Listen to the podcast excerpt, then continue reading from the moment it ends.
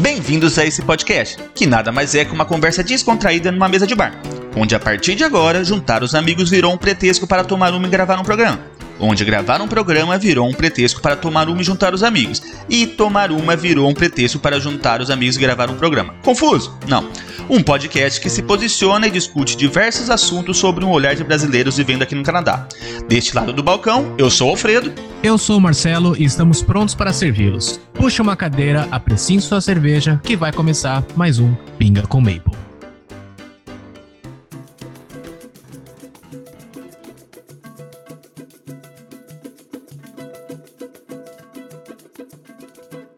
Salve, salve galerinha! Estamos começando o episódio 52 do podcast que você já ama. Ou não. Caraca, que saudade de falar isso! Marcelo, nosso Sugar Daddy favorito, voltamos, né?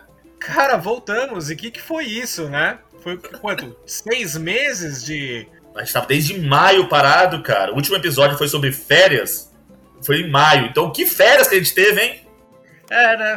Quando, quando eu era novo, que eu ia pra escola, eu achava que as minhas férias escolares de dois meses já eram suficientes. Mas agora que foi de adulto, cara, acho que seis meses é justo, né? Que... É, sei lá, as férias foi relativo, né? Porque eu nunca trabalhei tanto igual esse ano, pra compensar o ano passado, né? Então. O trabalho é a parte. o trabalho é outros 500. Mas eu também tava é, morrendo de saudade, cara, de, de conversar, de trocar umas ideias aqui, de trazer assuntos novos, de conhecer pessoas novas. A gente sempre tá conversando com pessoas muito interessantes aqui e tal. Então, realmente, muito saudade de, de participar disso tudo. E falando em pessoas interessantes aí, pessoas novas, né? A gente trouxe hoje aqui uma, um convidado especial, né? O nosso amigo Mansur. Fala, Mansur, cara, beleza? Fala pra gente aqui quem é você na fila da imigração. Tudo bem, gente que tá assistindo aqui o podcast. Fico muito feliz por ter sido convidado aqui. Na fila da imigração, eu sou o cara que vai ser barrado caso fale Allahu Akbar. Por quê? Por quê? Porque eu sou muçulmano. Eu sou o administrador e criador da página História Islâmica, que é uma página bastante conhecida aqui no Brasil hoje em dia, em Portugal, Moçambique, em todos os lugares que as pessoas falam brasileiro, porque português não existe, tá? é o idioma do mundo, é o brasileiro. E em todos esses lugares eu sou conhecido porque eu falo de Islã. Eu tenho uma iniciativa que é muito grande no Facebook, começou no Facebook. Esse ano eu estou expandindo para outras redes, estou criando TikTok, Instagram, estou criando aí também o, o, YouTube da página História Islâmica. E o que que eu faço nessa página? Bem, eu sou uma pessoa que desde muito novo sempre gostei bastante de ler e estudar sobre história. Então eu acabei, né, depois que eu me converti ao Islã, quando eu tinha por volta de 12 anos de idade, criei uma página para falar só sobre história do Islã, sobre todos os desenvolvimentos de história do Islã que existiram, enfim, desde mil e mais de 1400 anos de história, e também sobre a influência da história do, do Islã no Brasil, que, né, que pouquíssima gente sabe que é descendente de muçulmano, que mora aqui no Brasil e que o tataravô, sei lá, era muçulmano. Então, assim, tem bastante coisa que a gente precisa aprender, que a gente precisa estudar. Então foi para isso que eu tentei trazer isso aí para uma audiência muito maior, de forma simplificada, de forma adaptada, para a galera conhecer mesmo não só a religião, como a cultura e a história dos muçulmanos ao redor do mundo. Maravilhoso, acho que a gente não podia pedir para uma apresentação melhor do que essa, né, Fred? O cara tá acostumado, né? O cara tá fazendo live todo dia aí. Maravilhoso. Bom, mas antes da gente entrar no assunto, vamos pro esquenta. Marcelo, chama a vinheta aí.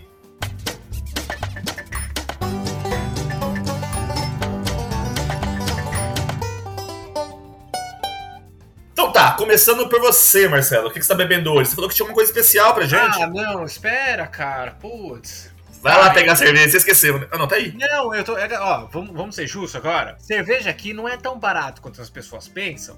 Então, assim, obviamente, eu compro uma caixa da cerveja barata e aí eu compro uma para experimentar durante o episódio. Só que eu já tava tomando essa aqui e ainda não terminei. Então, daqui a pouco eu pego a lá especial. Essa, essa, essa aí é, é Ambev, não é? Labatt Blue?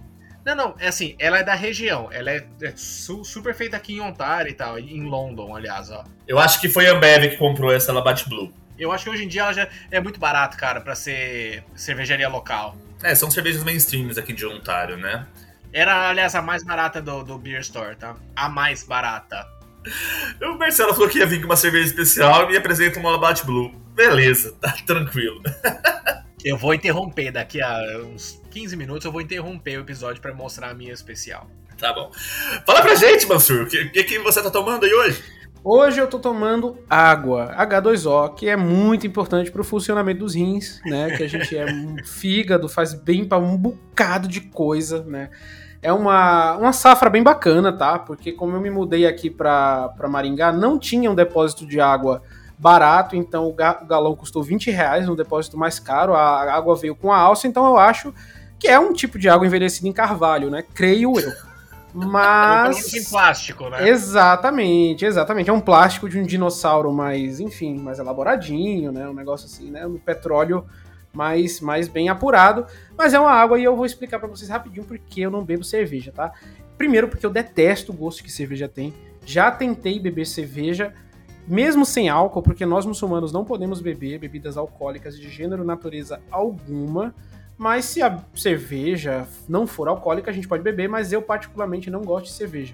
Eu, eu acho que tem um gosto muito esquisito. Eu, apesar de gostar de comidas diferentes, apimentadas, temperadas, eu não me dei muito bem com a cerveja.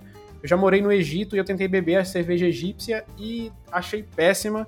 Então, assim, não estou bebendo nada além de água hoje por causa de todas essas questões religiosas. Excelente. Fred, qual que é a sua grande marca de hoje, o grande label de cerveja de hoje? Ah, eu tô com dor nas costas, vou dar uma estralada aqui. Ah, estralei. É. Bom, cara, hoje eu tô tomando uma Lake of Bays, uma Pumpkin Ale, né, uma cervejaria aqui de Ontário. Eu acabei de abrir, eu vou experimentar para falar sobre a cerveja, né? Eu já falei outras vezes que eu gosto de cerveja de de abóbora, né? Porque eu acho que o gosto fica bem. Ele fica bem na boca, o gosto da abóbora mesmo. Ele não dá para você sentir o gosto da fruta. Então eu gosto bastante eu gostei, cara. Deixa eu dar mais um bolinho aqui.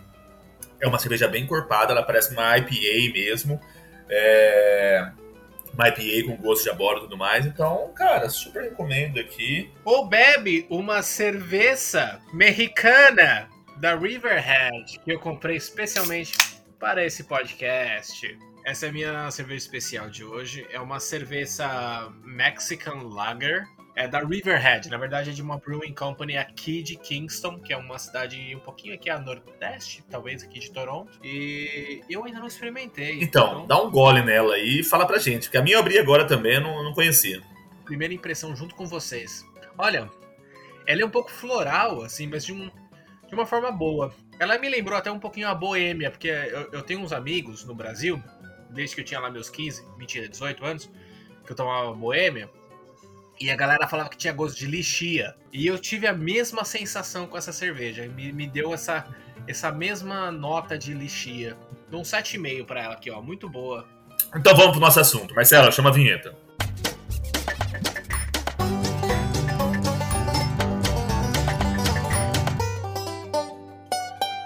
Então, pessoal, hoje a gente resolveu falar um pouquinho sobre o Islã, né, que é uma das religiões monoteístas que a gente tem no mundo, né, e é muito comum aqui em Toronto, aqui no Canadá. Então, como é muito comum todas as religiões, a gente tem uma cidade, um estado, um país multicultural, a gente achou pertinente, achou legal e também curioso, porque a gente não conhece, a gente é ignorante no assunto, trazer esse assunto para falar um pouquinho com a gente, a gente chamou o Mansur, que o Mansur aí tem uma legião de seguidores aí, tanto no Facebook como no Instagram e tudo mais. E eu, eu venho me informando já faz um bom tempo com o Mansur, não diretamente com ele, mas com as postagens dele, e que eu acho curiosíssimo. Ele traz aulas de histórias que eu acho fantástico. Mansur, antes da gente entrar no nosso assunto, você poderia contar um pouquinho para nós a sua história? Como que foi esse contato com o Islã? Se a sua família é muçulmana ou... Assim, minha família basicamente ela não é muçulmana, tá?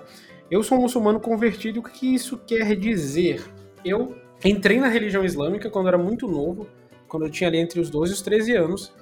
Entrei na religião e fiz o meu processo de conversão que a gente chama de shahada, ou seja, a gente testemunha, né, que não há divindade além de Allah e testemunha que Muhammad é o profeta e mensageiro de Allah, e a partir daí a gente se torna muçulmano. Só que aqui no Brasil as pessoas geralmente fazem uma associação étnica ao Islã. E o que é que isso quer dizer? Elas associam a religião muçulmana a uma determinada etnia, um determinado povo, que são os árabes, por eles serem 20% dos muçulmanos do mundo. Ou seja, os árabes localizados ali na região do Oriente Médio, Eles são 20% dos muçulmanos do mundo, mas eles não são todos os muçulmanos do mundo, eles não são nem a maioria dos muçulmanos do mundo. Né? Os muçulmanos do mundo, eles possuem, digamos assim, uma diversidade étnica, cultural e religiosa, por que não, imensa. E você tem muçulmanos árabes, você tem muçulmanos chineses, você tem muçulmanos canadenses e você tem muçulmanos brasileiros. Né? Você ser muçulmano é você pertencer a uma forma de religiosidade. Da mesma forma que você vai ter um evangélico japonês, um evangélico coreano, um evangélico indiano, você vai ter um muçulmano de qualquer nacionalidade do mundo. Porém, o berço do Islã é o Oriente Médio, né? onde hoje se localiza a Arábia Saudita, a cidade de Meca, etc. Então, por ali ser, ter sido, tipo, a religião ter, ter nascido ali, ter aflorado a partir dali, as pessoas geralmente têm essa impressão de que muçulmanos necessariamente precisam ser árabes ou necessariamente precisam ter nascido numa determinada condição familiar, étnica, cultural, etc. O que não é verdade. O Islã é uma religião extremamente proselitista, uma religião extremamente universalista, então ela sempre se coloca como, como um grande aglutinador. Então vamos diferenciar. Árabes são uh, o povo que se localiza ali na região do Oriente Médio. Islã é o nome da religião e muçulmanos são os seguidores do Islã. Exato, porque assim, árabes são uma etnia, são um grupo étnico, e um árabe, ele pode ser qualquer coisa. Por exemplo, Michel Temer é árabe, William Bonner é árabe, a Sabrina Sato é filha de árabes. Sei lá, posso citar mais um monte de personagens brasileiros muito conhecidos que são árabes. Mas por serem árabes, não significa que eles são muçulmanos.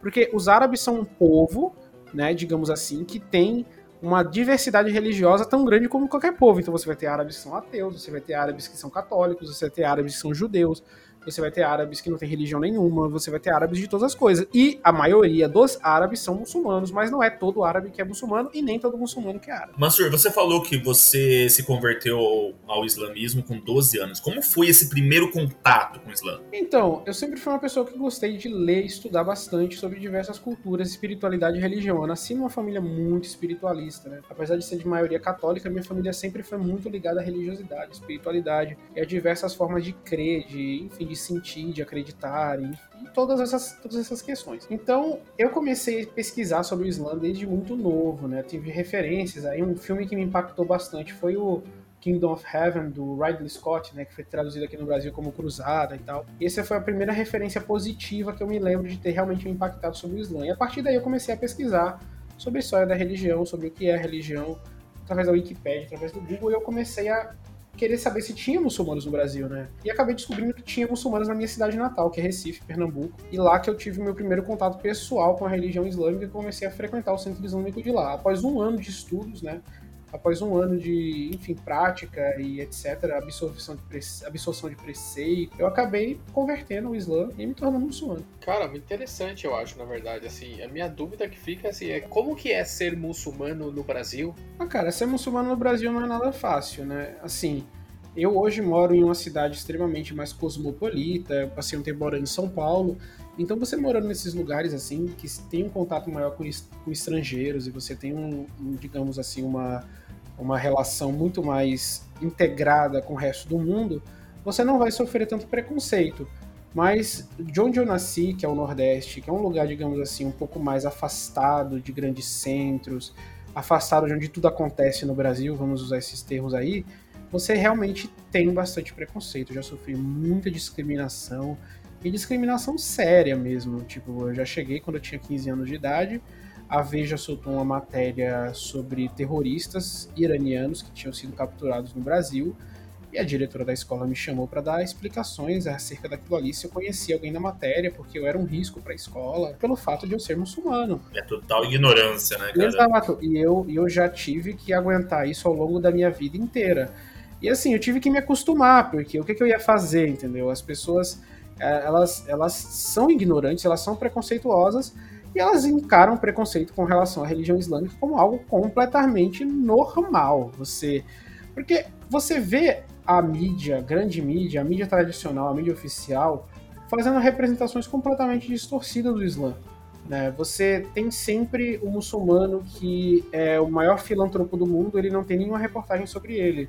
Mas se um muçulmano decidir se explodir e matar uma pessoa, todo mundo vai ficar sabendo. Então, assim, você tem um holofote em tudo que é de ruim da comunidade muçulmana e você tem um completo esquecimento de tudo que é de bom.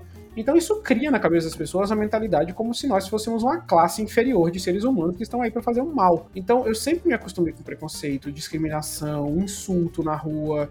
Uma vez eu estava numa cidade turística lá em Pernambuco, né, que é Olinda, muito famosa por causa do carnaval e tal. Eu estava perto do centro histórico de Olinda, perto da delegacia do turista. E um policial saiu da guarita para xingar eu, minha esposa e meu bebezinho de um ano e oito meses, ou menos que isso. Começou a chamar a gente de terrorista. Policial assim, eu não tinha nem. A quem eu ia reclamar, entendeu? É, você vai chamar outro policial, né? Exato, saí andando.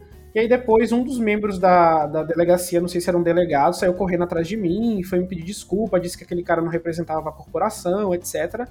Mas fica o trauma, sabe? É muito chato você ser insultado. E aí uma vez, eu me lembro como se fosse hoje, eu tava... Eu sofri um ataque, né? Começaram a divulgar a minha foto do do Facebook como se eu fosse membro de um grupo terrorista, etc. E eu falei, né? Fui numa delegacia fazer um boletim de ocorrência. O delegado viu minha esposa de véu entrando dentro da delegacia e falou: Não, é, aqui a gente tá no Brasil, no Brasil é liberdade religiosa. Inclusive, se ele estiver obrigando você a usar isso aí, você já pode tirar bem assim. Então, assim, a gente sofre todo tipo de discriminação, até quando a gente vai reclamar de discriminação. É, eu ia fazer. Pode falar, Marcelo. Eu, eu acho que a gente vai falar a mesma coisa, Fred, na verdade, mas eu ia até puxar aquele gancho que você falou, que, tipo, aqui em Toronto, a gente tem tantos muçulmanos, na verdade a gente tem tantos de, de tanta gente, tem tantos grupos diferentes de, de, religiões diferentes, de culturas diferentes e tal, que realmente eu imagino, eu não sou muçulmano para realmente dar esse, esse testamento aqui, mas eu imagino que seja muito mais tranquilo aqui também. Mas por, por, por esse motivo, por ser uma grande metrópole que recebe muitos imigrantes, recebe pessoas do mundo inteiro e tal. Então a galera meio que já acostumou com coisas diferentes, porque não é, não é só o fato de ser muçulmano. Aqui poderia ser qualquer outra religião. Qualquer coisa que seja diferente atrai a atenção das pessoas. Quando você tem muito diferente no mesmo lugar, a pessoa acostuma e ninguém mais questiona. Sabe o que eu vejo, Marcelo? Principalmente nos grupos de Facebook aqui de brasileiros. Às vezes aparece alguém, por exemplo, procurando um terreiro de candomblé. E eu vejo muitas piadas, muitos comentários jocosos sobre aquilo tal. Mas aí vem do Brasil, que ele tem umas, é, uma hegemonia cristã que acha que aquilo que é o certo, é só aquilo que existe. E o resto é, é estranho, é esquisito, é errado. Então, quando a gente tá no Canadá e a gente vê essa multiculturalidade, você tá numa esquina, você vê um judeu, você vai para outra, você vê um muçulmano, você vai para outra, você vê um Buda. Um Buda não, desculpa. Um budista. Eu, pelo contrário, em vez de achar esquisito, eu acho fantástico. É lindo. Eu acho fantástico, cara, porque tá todo mundo coexistindo. E lógico que existe eh, pessoas estúpidas aqui também. É. Mas no Brasil, por ser uma coisa tão hegemônica cristã, cara, é muito mais é, pesado, sabe? Eu vejo traficantes levantando uma bandeira cristã para atacar terreno de candomblé. Mano, peraí, isso tá totalmente não. contra o que a Bíblia prega, sabe? Tipo, é isso que eu ia perguntar também para você, ô, ô Mansur.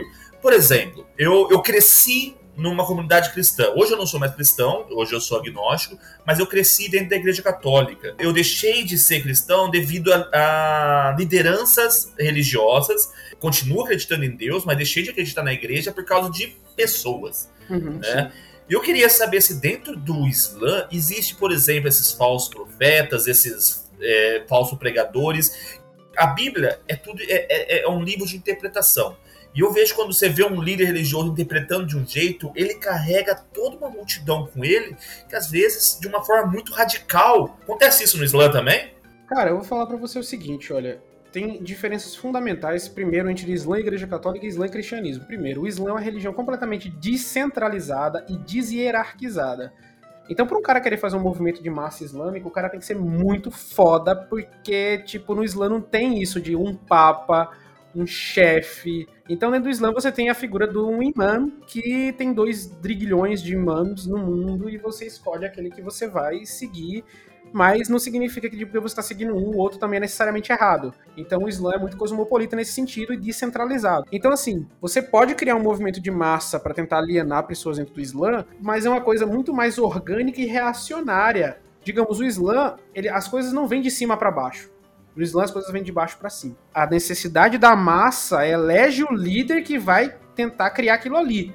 Não é tipo uma, elite intelectual ou um, uma, uma mesa de clérigos que vai decidir como ela vai liderar o rebanho. Não é assim dentro do Islã. Então, assim, eu vejo que você está comparando uma religião que ela é deshierarquizada com a religião que ela é hierarquizada. O cristianismo, até mesmo o protestante, que foi uma quebra né, da, da religião católica, ele ainda tem hierarquia. Você tem o bispo Macedo e você tem quem está abaixo do bispo Macedo, quem está abaixo de quem está abaixo, quem está abaixo de quem está abaixo. O Islã não tem isso o shake da minha mesquita, o que, é que ele é? Ele é o shake da minha mesquita. A gente vai lá, sai, toma, come alguma coisa e. o que, que ele é? Ele é um cara que estudou mais do que eu. Beleza. Mas a partir do momento que eu for abrir um monte de livro, for fazer uma faculdade, sair da faculdade, eu vou ser igual a ele. Então, dentro do Islã não tem aquela, não tem ordenamento sacerdotal, entendeu? Às vezes as pessoas traduzem, né, imã como clérigo muçulmano, mas o Islã não tem, não tem clericalismo, não tem é, ordenamento. O cara que é um líder religioso muçulmano é o cara que estudou mais o Islã, poxa, é só isso. É, eu vejo assim, eu, eu, como eu falei, eu não sou mais cristão, mas eu admiro muito o Papa Francisco. É uma das ah, pessoas que eu mais admiro no mundo. É, ele é um cara muito excepcional, né, velho? Exatamente. E ele chama para conversar todas as religiões, ele prega o amor mesmo. Eu, eu, sinto isso, sabe? E eu vejo ele conversando com várias lideranças uh, muçulmanas. Quem Sim. são essas pessoas? Quem são esses caras que o Papa cara, Francisco conversa? Cada, cada, país, cada país muçulmano, você vai ter algumas pessoas que são escolhidas por governos para fazer representações internacionais. Não por ser uma hierarquia dentro da própria religião, mas mais pelo tem que ter, né? O Papa vai vir aqui para falar, a gente vai pegar o cara que vai passar na esquina e vai trazer, ô Papa, falar que não tem como fazer assim. Então, dentro, dentro das comunidades muçulmanas, geralmente algumas pessoas são escolhidas para fazer esse tipo de representação. Geralmente sheiks que são mais velhos, pessoas que estudaram mais a religião, digamos assim, tem algum cargo governamental, como por exemplo, chefe do Ministério de Assuntos Religiosos. Então ele pega o chefe do Ministério de Assuntos Religiosos e vai lá conversar com ele.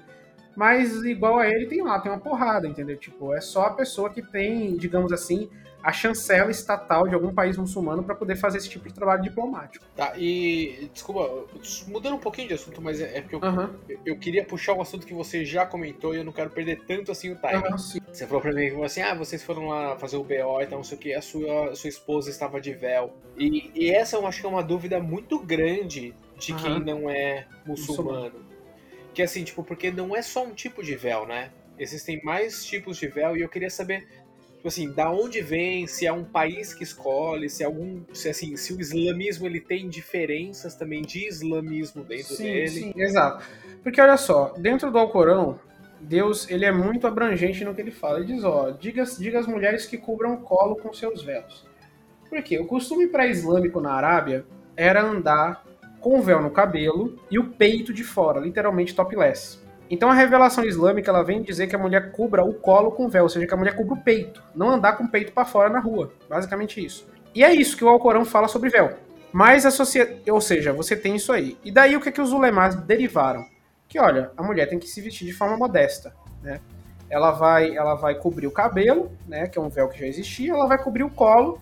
Ela cobrindo essas partes do corpo, não estando demonstrando, por exemplo, dos pulsos até até o pé, né? E o rosto também, ela pode mostrar. Tudo, tudo, tudo isso aí, como ela vai. O tipo de roupa que ela vai usar para se cobrir com isso aí é irrelevante. Contanto que não seja transparente. É irrelevante. Então, quando o Islã se espalhou pelo mundo, cada sociedade já tinha algum tipo de véu. Por exemplo, no mundo persianizado, a burca era o mais comum.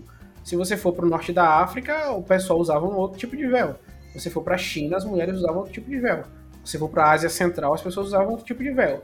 Então, se aquele véu atendesse, digamos assim, os princípios básicos da modéstia islâmica, ele era adotado como parte da cultura daquela sociedade, porque ele está atendendo, digamos assim, aos preceitos religiosos da, da que a religião prega. Mas o Islã em si ele não tem um véu específico. A burca não é do Islã. O chador não é do Islã. O Islã, ele diz a mulher tem que usar o véu. Como ela vai usar esse véu, Aí é uma questão de foro pessoal. Tanto é que você foi no Canadá, você vai ver mulher que usa niqab, você vai ver mulher que usa burka e você vai ver mulher que usa hijab. Então, assim, você tem todas as variantes, porque a religião islâmica é uma religião diversa. Então, se naquela sociedade, antes do Islã chegar, aquilo ali era norma cultural, né? Por exemplo, o Afeganistão. Aquilo ali era norma cultural e aquilo ali atende ao que a religião diz, não tem por que as pessoas serem forçadas a mudar a própria cultura. Então o Islã se vê assim. Então, muitas coisas que as pessoas hoje em dia veem, por exemplo, ah, no Afeganistão a mulher usa burca, ah, tal, em tal país a mulher usa burca, Não é porque o Islã obriga as mulheres a usarem burca ou porque elas são forçadas pela religião a fazerem isso. Não, é um costume social que já existia ali, a religião chegou e continuou. Mas não existe, por exemplo, a gente está falando de Afeganistão, não existe, por Sim. exemplo, uma, uma força mandatária que impõe, mas devido a uma interpretação do Alcorão, Existe isso na Arábia Saudita e no Irã. São os dois países muçulmanos do mundo que, no, no qual o uso do véu é obrigatório. Mas são justamente as duas nações que surgiram de processos revolucionários. Você tem no Irã a Revolução Iraniana, do Ayatollah Khomeini, e na Arábia Saudita a Revolução de Muhammad ibn Abdul Wahhab, o Wahhabismo. Então você tem duas é, vertentes do Islã completamente díspares, uma surgida do sunismo e outra surgida do xiismo, que apregou um controle estatal sobre a vida das pessoas. Mas isso são revoluções modernas. Nos outros 47 países muçulmanos do mundo, a mulher usa véu se ela quiser. Parece interessante porque virou uma coisa, às vezes, um pouco mais política do que religiosa. Exatamente, porque assim, as pessoas têm que entender, por exemplo, eu comentei a, a questão do Talibã botar nas universidades islâmicas um véu entre a mulher e o homem, uma cortina no meio da sala de aula.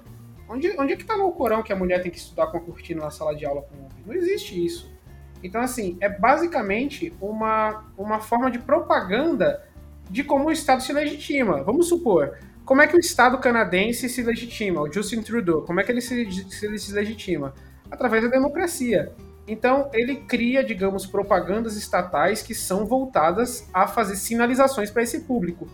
Já em alguns países muçulmanos, e aí eu vou citar dois, tá? Porque são 49 países muçulmanos, mas os dois onde o véu é obrigatório, Arábia Saudita e o Irã. Eles fazem sinalizações para a ideologia que eles acreditam que legitima o próprio Estado dele, que no caso é a religião. Então, olha, aqui a gente é muito religioso, a gente tem lei que diz que a pessoa tem que andar de véu. Mas se você cruzou a fronteira da Arábia Saudita, você tá na Jordânia, tipo, a rainha da Jordânia não usa véu. Você cruza, vai pro Líbano, o pessoal tá de biquíni na praia. Você for pra Turquia, a galera tá pelada. Então, assim, tipo, é uma coisa que eu falo pras pessoas. Não existe países muçulmanos, no plural, sei lá, 50 países que a- a- o véu é obrigatório, não. É a Arábia Saudita e o Irã. Então, pra dizer, eles estão certos, os outros 47 países muçulmanos do mundo estão errados. É porque o radicalismo ele chama atenção também, eu acho, né? Exatamente. É que nem eu falo, a pessoa fala, o véu obrigatório dentro da religião islâmica é, mas é uma prática de foro íntimo da pessoa. É a mesma coisa de beber dentro do Islã bebida alcoólica é proibido. Mas se eu tô bebendo dentro da minha casa, é entre mim e Deus, entendeu? Então é basicamente isso que as pessoas precisam entender. O Islã funciona assim, desse jeito que eu tô falando pra vocês. Você tem coisas que são de foro íntimo e coisas que são de foro público. A obrigatoriedade do véu, ela é de foro íntimo pra mulher. Aí você fala, ah, mas se a mulher muçulmana não quiser usar, ela ainda é muçulmana? É muçulmana. Só que ela é uma muçulmana deficiente. Entendeu? É a mesma coisa de um cara que é muçulmano e trai a esposa. Ele é um muçulmano deficiente. Ele é um cara que ele tá na religião, mas, pô, não tá cumprindo, não tá seguindo. Aí você fala, o Estado, um país muçulmano pode forçar esse ou aquele comportamento? Pode, mas não necessariamente deveria. Sim, você, você falar de normas antropológicas. Exato, são exato, Costumes exato. sociais e tudo mais. Costumes Mas, sociais, a, a- mas a, minha, a minha questão é, no caso, assim, por exemplo, de uma imposição política. A gente já entendeu que no Alcorão Sim. não tem nada disso, Sim. mas essas imposições políticas se dá por interpretações do Mas- Alcorão. Exatamente. Não, não Interpretações Alcorão. errôneas. Não, não interpretações errôneas, porque-. Eu, eu falo porque existem interpretações errôneas da Bíblia, do que eu considero errôneo, sabe? Exato, exato. Mas assim, isso não é interpretação do Alcorão, porque o Alcorão ele é muito abrangente quando ele fala isso. Isso são interpretações revolucionárias do que a religião tem que ser, cara. Porque é que nem eu falo pra você, nem tudo tá no Alcorão. Você, por exemplo, apedrejamento. É uma pena que existe na Arábia Saudita. Não tem um versículo sobre apedrejamento no Alcorão. De onde os caras tiram isso? Você tá entendendo o que eu tô falando pra você? Mas é que Tem- acho que esse que é o ponto que a gente fala que entra a política no meio. Mas a minha questão é, tipo assim, é- é ca- entra na interpretação, porque, por exemplo, na Bíblia, tá lá, não matarás. Mas, ah, mas depende. Você vê hoje aí, você vê pessoas pregando. Não, mas depende, porque você pode matar isso, porque não sei quem falou que você tem que levantar a espada aos seus inimigos e blá blá blá. Então já pode matar, então. Ué, mas a Bíblia falou que não pode, mas já pode. Então, a- a- como. Eu, eu, eu digo por conhecimento da Bíblia, não do Corão. Eu sou totalmente Aham, ignorante do Corão. Mas é um livro totalmente interpretativo. E, e a pessoa que interpreta, se ela tem uma liderança, ela consegue passar a sua interpretação e as pessoas acreditam naquilo. Na minha questão, quando eu, eu falo assim de uma imposição, de uma posição. Imposição de uma posição do Alcorão por interpretação, olha, olha que difícil essa frase, tá ligado?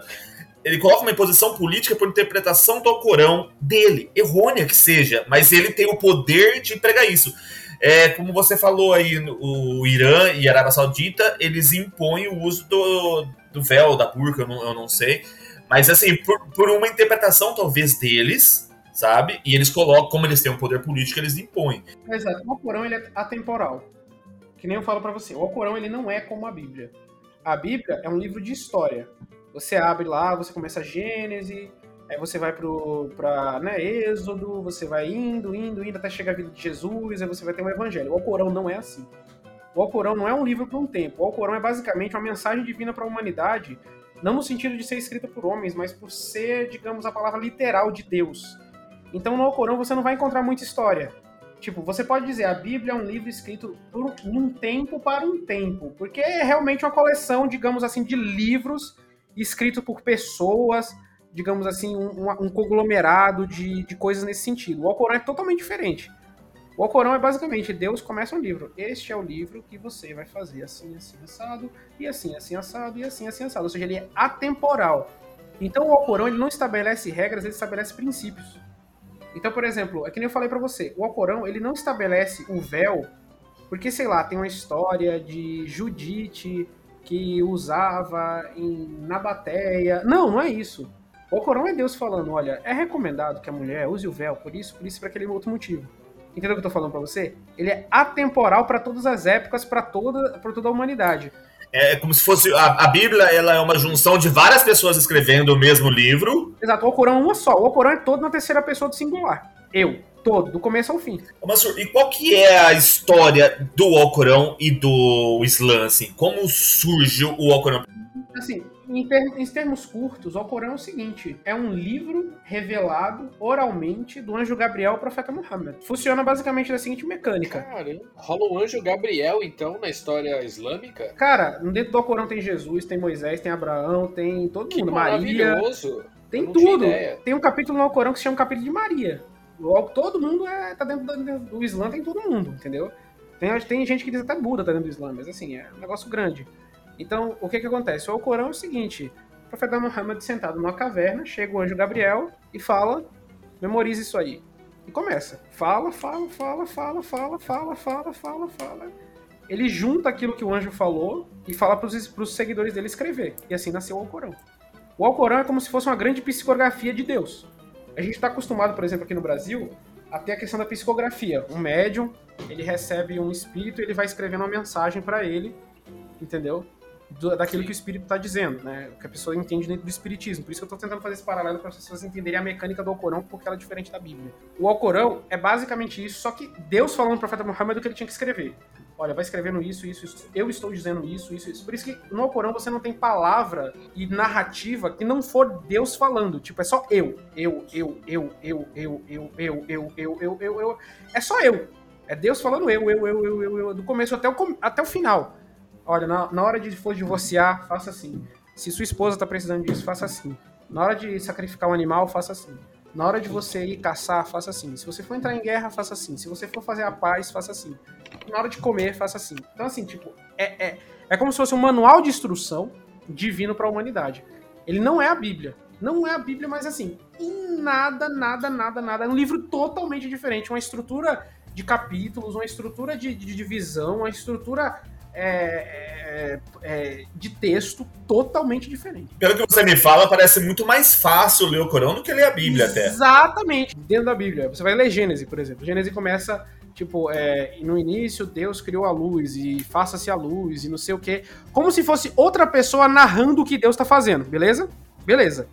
O Alcorão, ele começa assim, tipo, você tá aqui e o livro já começa com Deus falando, tipo, para você mesmo. Ele vai e começa. Este é um livro e não há dúvidas que ele é a revelação para os seres humanos. E os seres humanos, isso, isso, isso, isso, aquilo outro. É como se Deus fosse um narrador do livro falando o livro. É isso. O Alcorão é isso.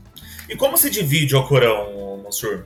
Exato. O Alcorão ele tá, ele, ele tá, se, ele tá dividido em 114 suratas. Suratas é como se fossem partes do Alcorão. E cada surata tem um nome do tema principal da surata. Então, por exemplo, a surata de Maria, mãe de Jesus, ela se chama Surata de Maria, Surata Mariam. Por quê? Porque o tema principal dela é Maria.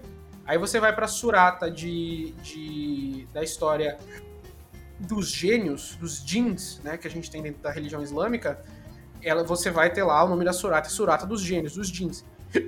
Por aí vai. Cada uma dessas partes do Alcorão, ele é dividido de acordo, né, com o tema principal dele, com o tema fundamental e base. Então são 114 suratas. Bem diferente, cara. É totalmente, totalmente. Se você pegar o Corão para ler, você vai ver como é que é. É outra coisa. Eu quero, cara, eu quero pegar, tipo, ler o Torá, eu quero ler o Corão, quero uhum. pegar para ler a Bíblia mesmo, porque na minha posição agnóstica, cabe o respeito por todas as religiões. E para mim também ter o respeito, eu preciso conhecer, sabe? Mansur, eu queria saber um pouquinho, eu queria perguntar para você qual que é a questão do Ramadã. O que, que significa o Ramadã para o Islã, para os muçulmanos? Olha, basicamente o Ramadã é um, nosso, é um mês onde o Alcorão foi revelado, né? A gente acredita que a primeira revelação do Alcorão, que foi a palavra leia, então a primeira palavra do Alcorão, ela foi revelada para o profeta no mês chamado Ramadã. Então, da mesma forma que nosso calendário tem julho, março, agosto, abril, maio, junho, Ramadã é o nome de um dos meses do calendário islâmico. E é nele onde a gente faz o jejum do Ramadã, que é quando a gente fica 30 dias em jejum, só comendo um pouco durante a noite.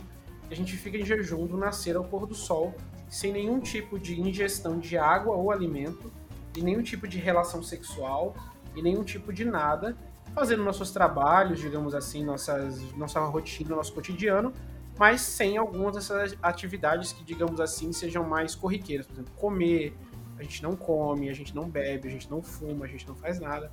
É algo, digamos assim, um mês de reflexão e também para a gente compartilhar a dor do outro, né? Que é aquela pessoa que é pobre, aquela pessoa que tem necessidade, que passa fome. E a gente está sempre com o estômago cheio, sempre se alimentando. Às vezes a gente não tem aquela conexão com aquela pessoa. Então, o jejum do Ramadã é como se fosse uma escola social dentro do Islã, que todo muçulmano tem que fazer obrigatoriamente uma vez por ano. Porém, ela não é obrigatória para todos os muçulmanos. Por exemplo, a mulher, quando ela está grávida, ela está menstruada, ela não precisa jejuar. Crianças não precisam jejuar. Pessoas que estão doentes não precisam jejuar. Então é basicamente isso. É um mês que a gente se, se reúne para se focar na religião mesmo. É um mês de autorreflexão, né? Exato. É, eu, tô, eu tô super acostumado desde que eu mudei pro Canadá, porque eu convivo com muitos muçulmanos desde que eu cheguei. E eu acho assim, até o governo aqui é muito acostumado com o Ramadan Mubarak. É, o Ramadan Mubarak, é isso. É, então a gente, desde que eu cheguei, desde os primeiros meses que eu cheguei, eu já ouvi isso, porque eu cheguei em março e o Ramadan foi em abril. Então, desde que eu cheguei, já, eu já comecei a ouvir isso no trabalho e eu falava, meu, o que, que é isso? Porque assim, o, na, na, onde eu trabalhava, assim, os gerentes mandavam para todos os funcionários, independente se era muçulmano ou não, tipo assim, ó, é Ramadã. Mas, mas assim, de verdade, cara, eu achei, eu achei muito legal, porque assim, gerava uma, uma broderagem mesmo, uma, uma irmandade. Mesmo se você não é muçulmano, é meio que assim, respeite o seu irmão que é. Uhum, sim. Sabe? Tipo, e, e, assim, entenda que ele tá passando um momento agora que para ele é muito sensível, é muito, uhum, assim, tem muito significado e tal. Então eu, acho, eu sempre achei isso muito bacana. E aí eu sempre usei esse Ramadã, Mubarak, Mubarak e tal, tipo, pra, até porque assim, tipo, eu demonstrar o respeito, talvez, entendeu? Eu achei, sempre achei muito bacana isso. E aqui, eu sei que até o próprio Trudeau, acho que os, talvez todos os primeiros ministros aqui, eles comemoram assim, eles divulgam também e tal, e eu acho isso muito legal, cara. Eles vão, é, eles vão, eles vão em público, eles fazem, né, aquele, aquela jantar de Ramadã ah, no caso presidencial, é, eles fazem bastante isso.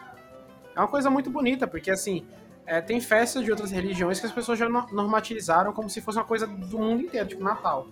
Natal, uma festa religiosa cristã que é completamente normatizada no mundo inteiro e todos os países têm que comemorar o Natal, e todo mundo deseja Feliz Natal, etc. E as pessoas não se questionam, né, basicamente, sobre o porquê disso aí.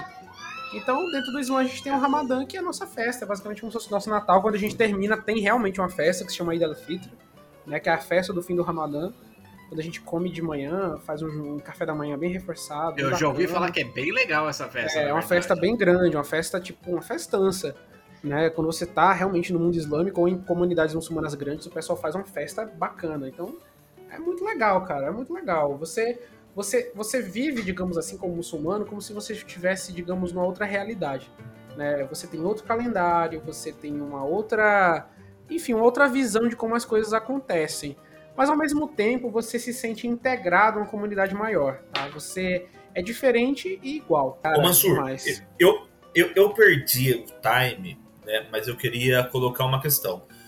O que, que significa o chamado fundamentalismo islâmico? Cara, é, fundamentalismo dentro, dentro da perspectiva islâmica, eu nem chamaria de fundamentalismo, porque fundamentalismo é aquilo que você busca sempre o fundamento, né? É o que a palavra diz. Você busca sempre o fundamento daquilo que você está fazendo. E aí, quando você fala fundamentalismo religioso, é aquela pessoa que busca, digamos, o fundamento para tudo que está errado dentro da religião.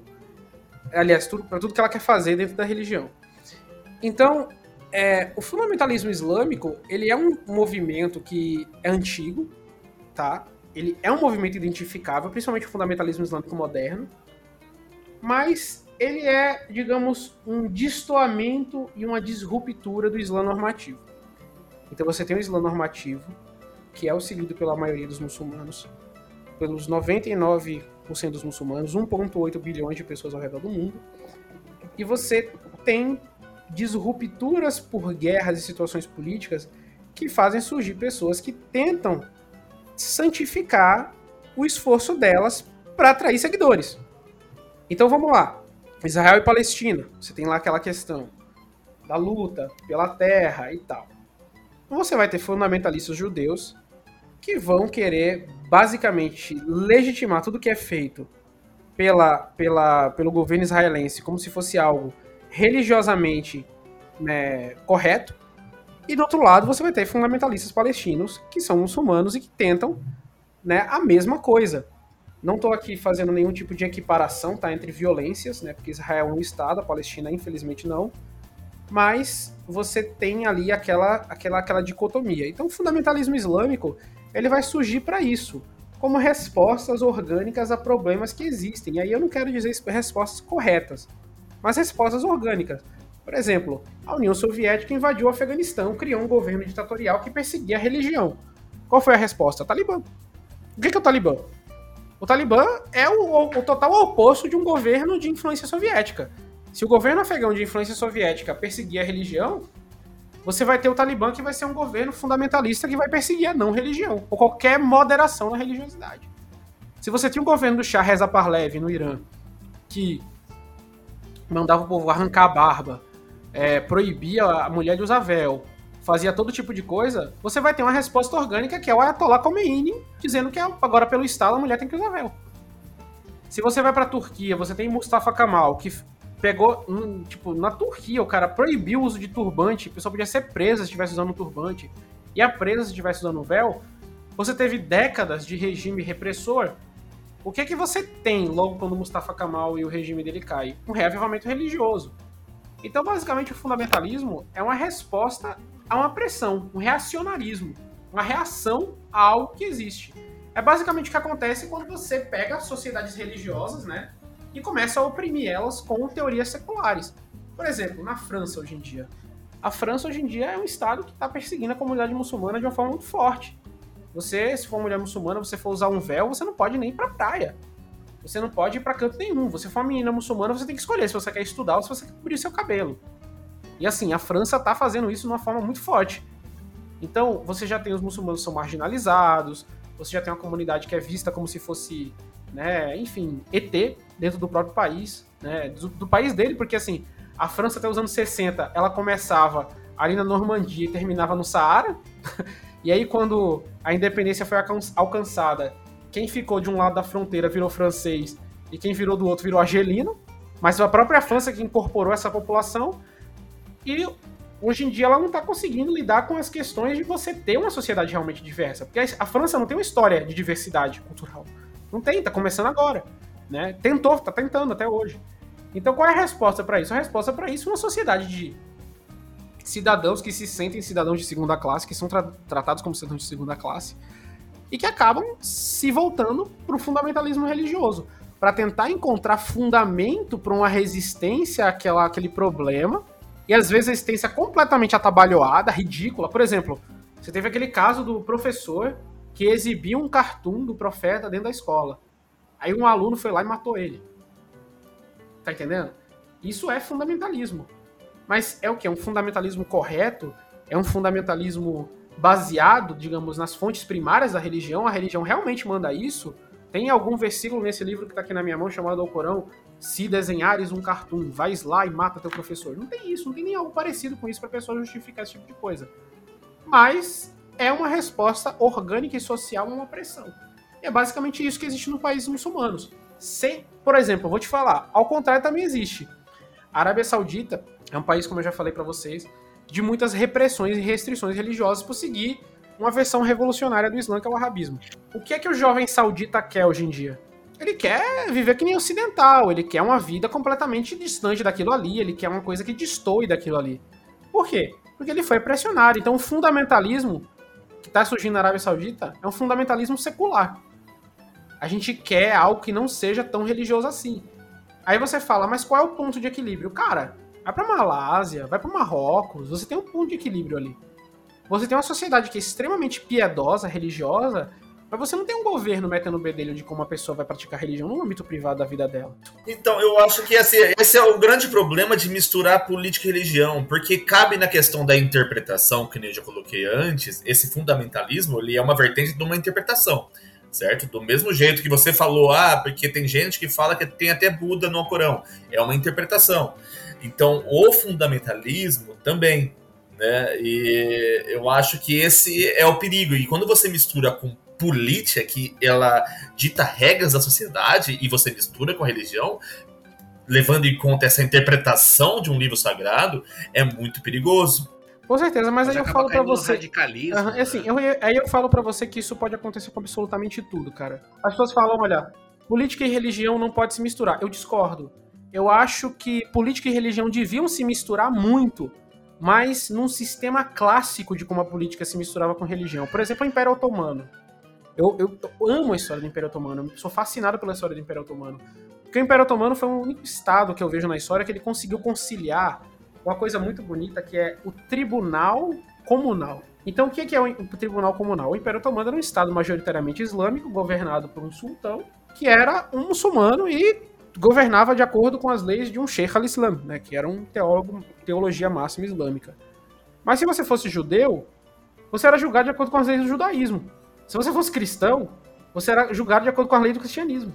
Então, é possível um estado extremamente religioso que dá liberdades individuais para cada indivíduo ser julgado de acordo com aquela coisa. Aí, se você tem uma disputa entre membros de comunidades diferentes, você aplica uma lei comum. Então, assim. É bizarro, tem... mas isso faz muito sentido, cara. Sim, não, sim. É, é, interessante, mas eu acho que é, é, colocar muita fé na humanidade que eu não Mas isso já aconteceu, não, não, cara. Mas isso já aconteceu Fred. por 600 mas, anos. Mas assim, aconteceu com uma pessoa. Você pega uma exceção da regra para colocar como não, regra. Não, eu, não mas a, tipo, isso foi a regra. Isso foi a regra de Viena, na Áustria, até a fronteira do Marrocos, durante séculos. Que foi quanto o Império Otomano durou que eu quero dizer é o seguinte, cara. Você pega assim, tipo, vamos, desculpa te cortar, mas assim, colocando o Brasil em pauta. O Brasil hoje é quase. Existe quase que um radicalismo cristão ali rolando. Não, entendeu? quase não, existe. Existe. É, não, eu, não é quase não. Eu tô tentando ser bacana ainda, entendeu? Mas assim, esses caras acabam julgando toda a população do Brasil Sim. mediante as crenças deles. Sim, exato. Quando na verdade era assim, eles deveriam talvez estar jogando somente quem é da crença Sim, deles. Exato. E era, isso, e era isso que o Império Otomano trazia, cara. É isso que o Império Otomano trazia. Você tinha a cidade de Tessalônica na Grécia, que era parte do Império Otomano na época. E você tinha um tribunal de Hagan, que era o chefe dos judeus. E assim, olha só. Não era todos os judeus que eram que eram é, julgados pelo Hagan, porque você tem judeus askenazi, você tem judeus sefarditas, você tem judeus de segmento do judaísmo. Então, cada segmento do judaísmo, ele podia recorrer a um tribunal comunal daquela comunidade. Então, se eu quero divorciar da minha esposa, se eu quero herdar do meu pai, eu vou herdar de acordo com a lei da Torá, com Talmud. Eu não vou herdar de acordo com a Sharia islâmica. Então, era isso que o Império Otomano criou. E foi algo que durou muito certo, cara, por por mais tempo do que o Brasil existe de, de, de história. Então, assim, a gente tem exemplos na história da humanidade estão aí pra gente aprender. Mas eu não. Ó, eu, eu, eu, eu, sou meio cético nisso, porque eu não vejo exemplo real, sabe? Tipo, eu acho meio tópico, porque eu não vejo. Cara, eu, se você eu, for pra eu- Israel. Se você for pra Israel, que é um estado que eu critico bastante, tá? Tenho um total desgosto por Israel, mas uma coisa que eu admiro Israel é que Israel tem isso. Se você for muçulmano e você mora em Israel, você for um muçulmano israelense, você pode ser julgado de acordo com o tribunal da Sharia, no estado judaico. Mas talvez, mas talvez ali, Mansur, aconteça isso porque existe um grande número de muçulmanos. Não é, porque Mas, a é- maioria é- da população, mas se você pega, mas, israelense- mas se você pega uma população brasileira, por exemplo, que o muçulmano é minoria, Uhum. você vê uns caras que levantam um levante cristão lá no Brasil, você vê o cara Aham. levantando a, a cruz dentro Sim, do, sim, do parlamento e tudo mais, ele vai colocar a sua. Ele vai impor a sua E crença, a sua religião, e ele vai massacrar outra. É isso que eu tô querendo dizer. Ah, porque sim, talvez em Israel, porque você tem um grande número. Mas se vai em uma outra região, uma outra geografia, é totalmente diferente. Por isso que eu Não, acho não, aqui ainda. no Brasil, aqui no Brasil, não assim, aqui no Brasil, aí eu tô falando de Brasil, tá? Aqui no Brasil é laicismo. Porque você tem, você tem, digamos, uma, uma, uma marca, uma, uma bride, vou falar em inglês, de cristianismo muito perigosa, que é o neopentecostalismo. E se você colocar neopentecostal no poder, eu vou pra fogueira. E vou mesmo. Entendeu? O pessoal é, é extermínio de qualquer pessoa que não for da Mas você não acha que, por exemplo, tem um equivalente do neopentecostal no Islã, ou não? Tipo, você pega esses, esses fundamentalistas, eu tô dizendo, Claro que esses tem. caras que. É, é isso que eu tô querendo dizer. É isso que eu tô querendo dizer. Sim, sim, sim. Então, assim, dentro do- da comunidade muçulmana tem coisa muito pior. Você tem o ISIS, entendeu? Você pode pegar qualquer Silas Malafaia, ele não vai ser pior do que o ISIS. Mas Então, eu acho que assim- eu, eu posso, eu posso rapidinho, desculpa, Uhum. desculpa de novo, mas assim, eu acho que na verdade a, a, a comparação é o contrário, cara. Aham. É porque assim, o cristão ele se acha muito santo, ele se acha muito Sim. família do bem, ele se acha Sim. muito. Eu, eu sou o cara justo e sério do, do que Sim. os muçulmanos que são terroristas. Sim, E exato. eu acho que eles não pararam pra pensar ainda que eles eles estão chegando num ponto que não é que é, que é muçulmano.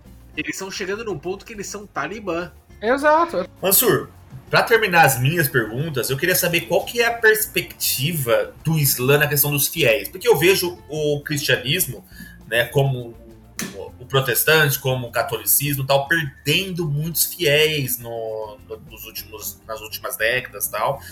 Você vê igrejas, principalmente na Europa, tipo, que por falta de fiéis, eles estão vendendo os templos, virando hostel, virando hotel, virando até balada. Como que tá essa questão dentro do Islã? Ela tá ganhando mais fiéis ah, nas últimas décadas? Ela tá perdendo? Como que tá essa questão da- dos adeptos da religião? Cara, é, em questão global, o Islã é a religião que mais cresce no mundo. É a religião que mais ganha adeptos no mundo, é a religião que mais cresce no mundo e, em, sei lá, provavelmente já superou o cristianismo em número de fiéis, tá? É um, a, Islã, a religião que mais cresce no mundo. Mas localmente, o Islã é a religião que perde muito adeptos, por exemplo, na Europa, aqui no Brasil, por exemplo, também, nos Estados Unidos, mas não por uma questão de apostasia mas por morte de algumas comunidades. Por exemplo, você tem comunidades que não estão conseguindo mais passar a religião para frente para os filhos por questões educacionais. Então você tem um vácuo geracional entre pais que são muçulmanos, mas não sabem ensinar o Islã para o filho, e as crianças vão acabar sendo cri- cri- tipo, vão crescer como não muçulmanos. Mas não significa que tipo as- essas, essa é uma apostasia consciente. Pessoas que literalmente são criadas numa família muçulmana com educação religiosa, elas crescem e falam, não, olha, eu não vou ser mais muçulmano. Isso aí não existe, assim, é muito raro.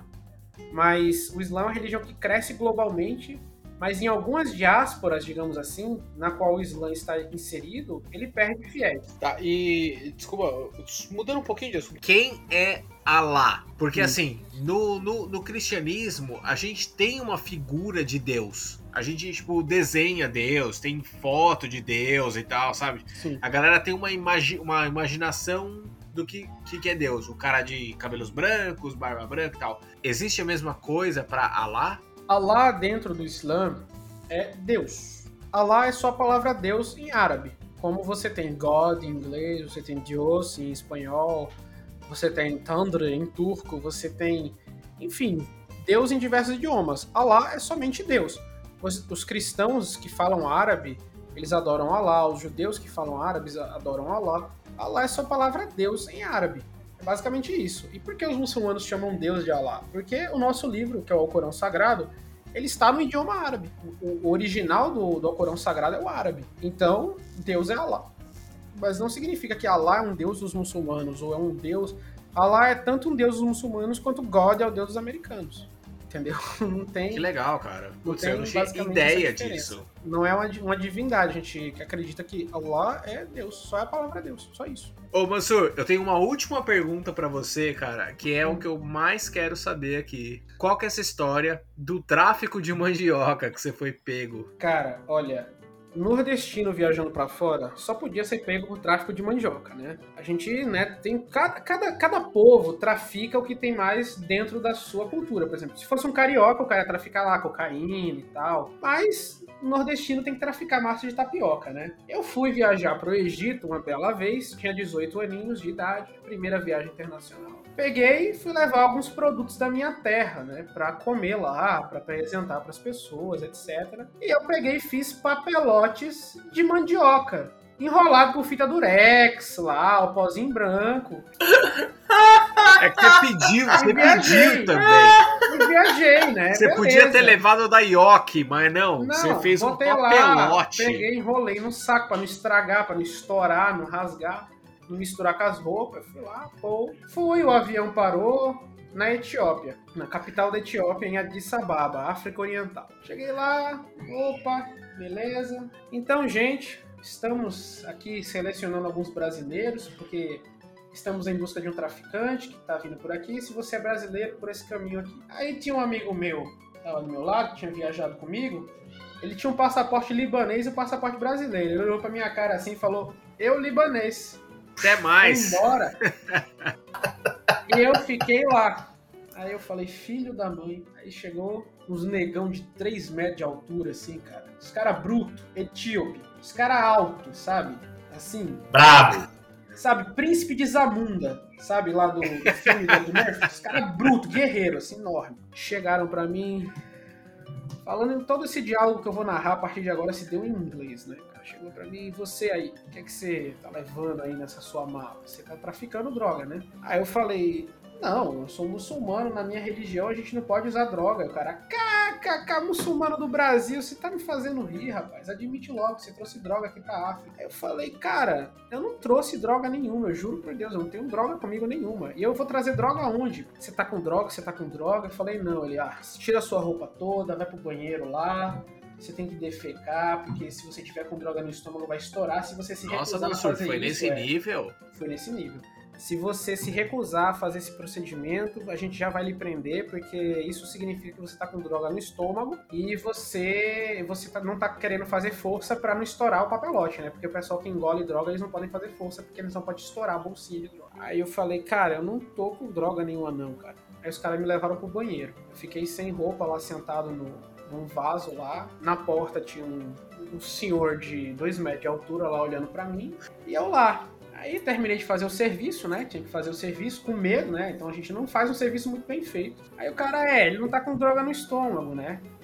Mas aí o cara falou, eu só fiz isso porque eu sei onde tá sua droga, cara. Admite logo, confessa. Aí eu falei, ele falou, sua droga tá na sua mala e a gente vai te desmascarar agora. Me pegaram, levaram lá, trouxeram minha mala, furaram minha mala, saiu um pó branco. Cara, quando eles viram o problema sair, eles riram de felicidade. Eles riram, eles comemoraram. É! A gente pegou o cara! Pegou o cara! Pegou o cara! É! Aí foram lá, abriram a mala, rasgaram tudo, foram lá, pegaram um papelote, abriram. O que é isso?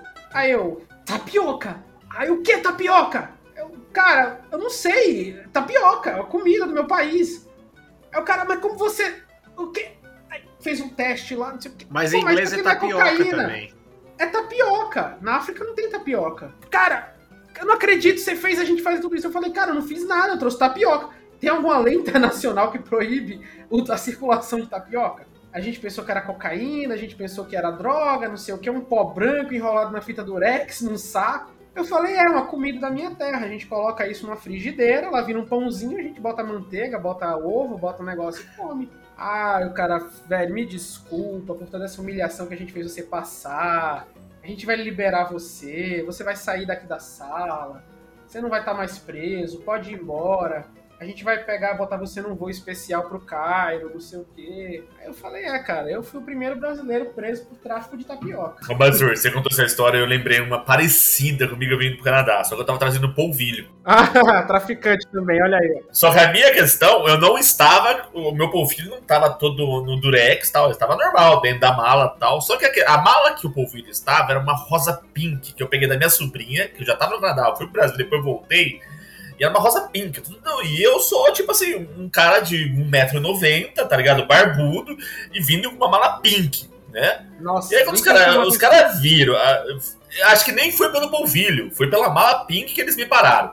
Uhum. Aí cheguei na, na, última saída, depois que eu peguei a mala naquele, naquela esteira, sabe? Quando eu, você pega a mala, você só tem que passar o cara falar tchau. E você já tá no Canadá. É a última, última porta, sabe? O cara olhou pra mim, não, vem pra cá. Tipo, tá bom, vou, né? Aí eu fui, abri a mala pink, e aí tava lá o um pacote de polvilho, tá ligado? Ele olhou, o que, que é isso aqui? Que não sei, falou um bravo. Mas é polvilho.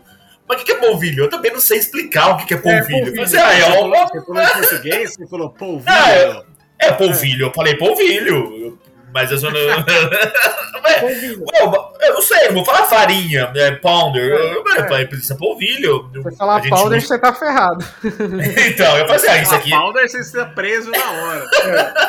não, eu falei assim, a gente usa pra cozinhar e tudo mais, mas, ué, tá aqui, tem código de barra, tem marca, tá no saco de plástico, né? Você tá tirando. É, é. Mas assim, não, depois ali desencanou, é. deixou a gente passar tal. Eu não, eu não que... tive tanto esse perrengue que nem o seu tal. É. Mas ele me chamou e ele ficou encafufado ali. Não, tem que falar. Mas, cara, foi muito humilhante, velho. Foi muito humilhante. Foi. Ah, eu imagino. Minha primeira, minha primeira viagem internacional, eu tava totalmente sozinho, não viajei acompanhado por família. Eu fiz amizade com esse libanês que eu falei para vocês no avião. Fora o seu amigo, né, que te, te largou na mão. É, não, então conheci o cara no avião, a gente veio conversando, tal, a viagem inteira. Aí quando chegou, o cara mudou a nacionalidade, velho, foi embora. E aí eu encontrei esse cara, eu encontrei esse cara na minha cidade, em Recife, por acaso uma vez, tá? Ele tava viajando, ele me reconheceu na rua. O cara, o destino é tão engraçado, e o nome dele era Jafar. Ele me viu assim, ele... Victor, você! Cara, quanto tempo? Eu falei, mano, você sumiu naquele dia no aeroporto, você foi para Beirute. Ele, não, cara, ei, o que, que aconteceu com você? Eu falei, ah, se, se, eu, não, se eu não morri, tô aqui hoje, né? Então, se você, é, você me fodeu, é, irmão. É, anos. Você, não, mas você tá bem, não sei o quê, não sei o quê. Mas foi muito do acaso eu encontrar ele lá em Recife, sabe? Fechou, fechou, galera. Vamos, a gente já tá extrapolando o tempo aqui, vamos se caminhar pro final. Então, fechou. Marcela, chama a vinheta.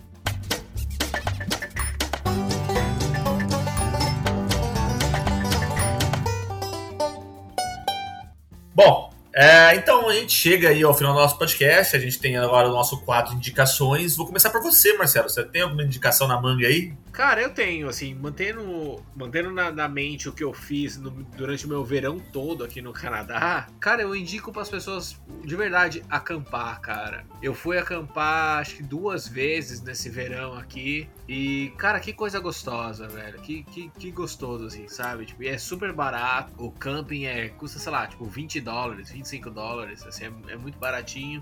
Você tem toda a infraestrutura do camping. É, assim, a maior parte dos campings são campings, tipo, no meio da natureza, no meio de parques mesmo nacionais aqui, ou provinciais. Então, assim, vale muito a pena. Eu só indico isso, assim, eu não, eu não consigo nem indicar um camping, Fred, assim, porque são vários, assim, se você tá por aqui, vai lá, reserva um camping, vai na Decathlon que abriu aqui em Vona agora, compra uma barraca e bora acampar.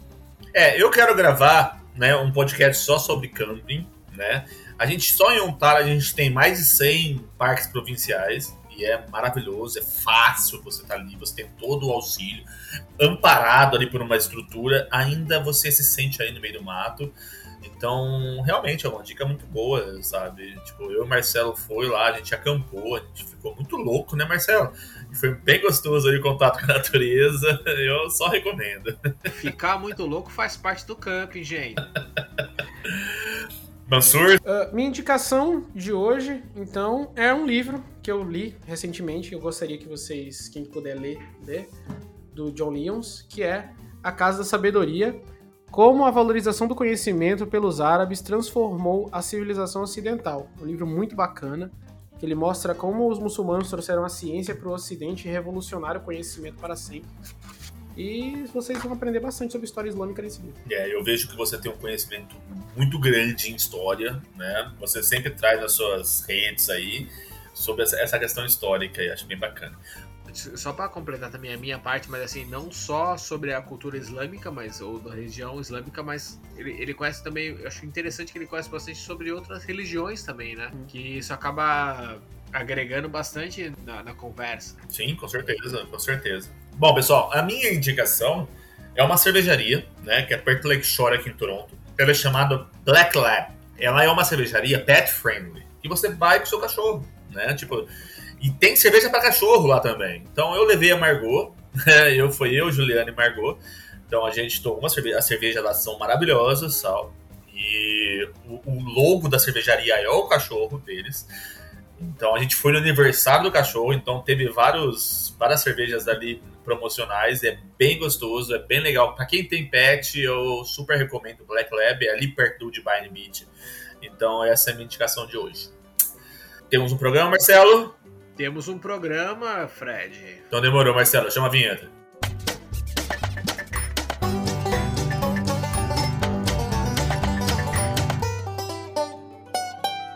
Cara, primeiramente eu quero muito agradecer a todo mundo. Muita gente mandou mensagem pra gente nesses meses aí parado, perguntando: ah, o podcast não volta, o podcast volta, como vai ser? Gosto muito de você, dando várias sugestões. Eu quero agradecer todo mundo, de verdade, foi muito assim gratificante, porque a gente não tem muita noção, a gente faz o podcast aqui e tal, a gente vê os resultados assim pela rede social, pelos agregadores e tudo mais, mas a gente não vê esse contato com a pessoa. Então quando a gente parou e muita gente mandou mensagem, a gente ficou muito feliz. A gente deu o nosso período sabático aqui, a gente estava precisando e tal, mas a gente está voltando. Pode acreditar que a gente está bolando, a gente está pensando em diversos episódios muito agregantes, é essa é a palavra, Marcelo? Agregadores, né? Nosso pilar, todo mundo sabe, é trazer uma pauta progressista, uma vida de brasileiros no Canadá e pra todo mundo se divertir. Enfim, falando sobre hoje, eu quero muito agradecer muito ao Mansur, cara. Tipo, você tirou muitas dúvidas da minha cabeça, sabe? Tipo, lógico que eu não sei 1% do que é o mundo islâmico, sabe? Mas me abriu muitas janelas aí que hoje eu consigo refletir muito melhor. Obrigado, Mansur. Obrigado por você estar aqui, cara.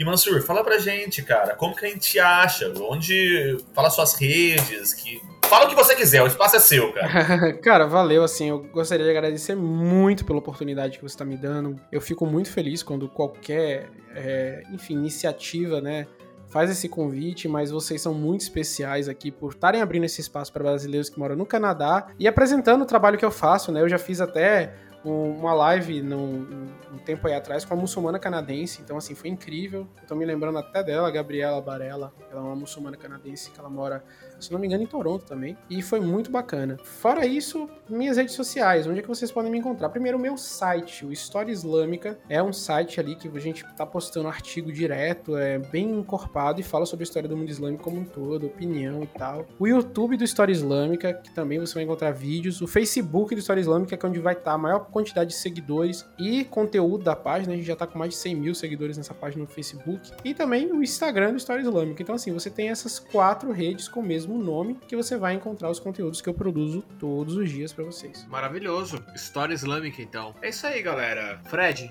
não tenho como dizer que esse foi um, uma volta melhor que a gente poderia ter. É, a gente não queria descer o nível, né? Então a gente segurou o Mansur aí, teve, a gente teve diversos desencontros aí. Não, não, a gente uhum. vai fazer esse o primeiro episódio porque a gente quer voltar em cima. Né? A gente não quer voltar com. Ah, voltei. Né? Não, a gente Me quer voltar. Sinto... Porra, voltamos, cara. Esse episódio foi do caralho. Me sinto honrado. Que nem eu falo pra vocês, gente, ó, o mundo islâmico não é só bomba, do mesmo jeito que o Canadá não é só castor e alce. É isso aí, galera. Então, é, a gente não vai mais manter o podcast semanal, a gente vai dar uma segurada, mas a gente também. A, a ideia é quinzenal, né, Marcelo? Quinzenal e surgindo assuntos interessantes a gente vai lançar e tal. É, talvez seja menos quinzenal. A gente, tá, a gente tá muito aberto. Então, às vezes é quinzenal, às vezes é semanal, às vezes eu lanço dois na mesma semana. Vamos ver. A gente não sabe. Exato, o foco é qualidade. Se a gente tiver qualidade para lançar, a gente vai lançar. Fechou? Fechou? Mais uma vez, obrigado, Mansur. Obrigado, Marcelo. Tamo junto. E, pessoal, até a próxima.